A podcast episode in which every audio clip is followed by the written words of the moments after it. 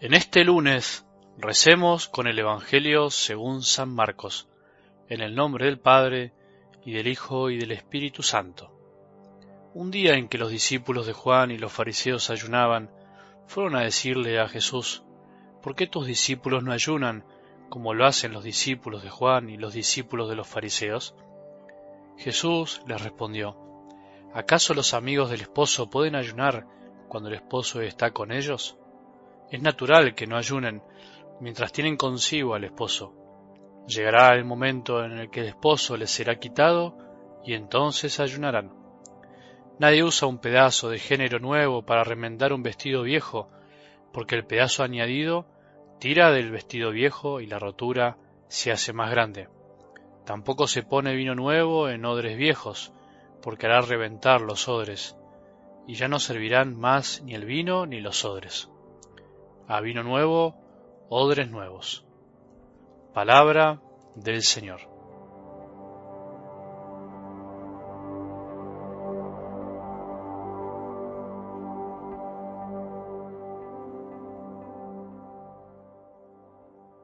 Los lunes siempre son una buena oportunidad para animarnos si empezamos cansados, porque a veces cuesta arrancar, cuesta volver a empezar la semana. Por eso hoy levantémonos juntos el ánimo si no andamos bien. Levantémonos el ánimo porque a veces estamos cansados. Levantale el ánimo a que conozca. Dejemos que Jesús nos vuelva a llenar de alegría y paz si algo nos las quitó. Una buena forma de alegrar el corazón propio es alegrar el corazón de los demás. Por eso te invito a convertirte en apóstol de la palabra de Dios. Ayudemos a Jesús a que sus palabras lleguen a otros. No te olvides de enviar este audio a un grupo si a veces te olvidas. No tengas vergüenza, no creas que son molesto, aunque a veces parezca. Son millones de personas que necesitan palabras de consuelo y ánimo, palabras que llenen el alma de cosas lindas y no de tantas malas noticias. No te olvides que si querés recibir los audios directamente en tu celular para no depender de otros, lo más fácil es que te bajes una aplicación que se llama Telegram y busques nuestro canal de difusión arroba algo del Evangelio. También la aplicación algo del Evangelio para celulares Android.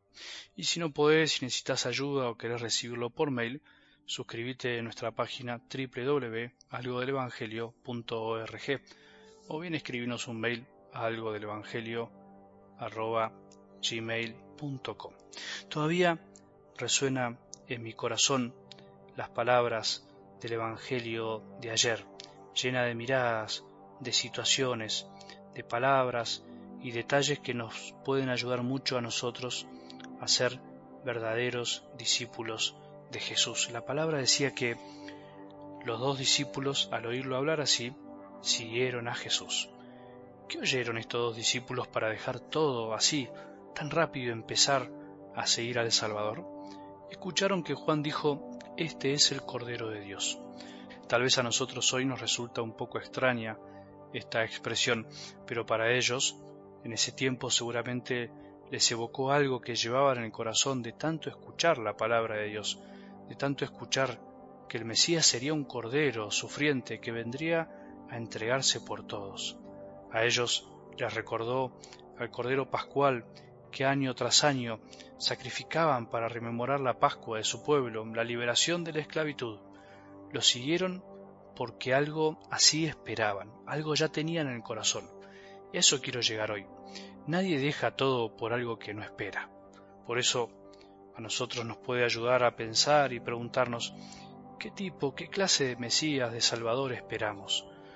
Uno a nuestra medida un simple cordero manso y humilde. Este mundo de hoy, ¿qué espera? Este mundo de hoy, tan secularizado, ¿se pregunta por Dios? ¿Tiene necesidad de Dios? Lo lindo sería dejar de lado nuestras expectativas a veces un poco mundanas de un Jesús hasta diría falso, y dejarnos atraer por este humilde servidor que simplemente vino a caminar con nosotros, para que nos enamoremos de él por su mansedumbre y humildad. Algo del Evangelio de hoy con esa expresión final que a veces puede resultar un poco enigmática, nos puede ayudar muchísimo. a vino nuevo, odres nuevos, dice. ¿Qué quiere decir esto? ¿Qué quiere decir con esto Jesús? Digamos que no se puede recibir la novedad del Evangelio con una mentalidad vieja o un corazón avejentado. Es imposible. Todo se romperá tarde o temprano.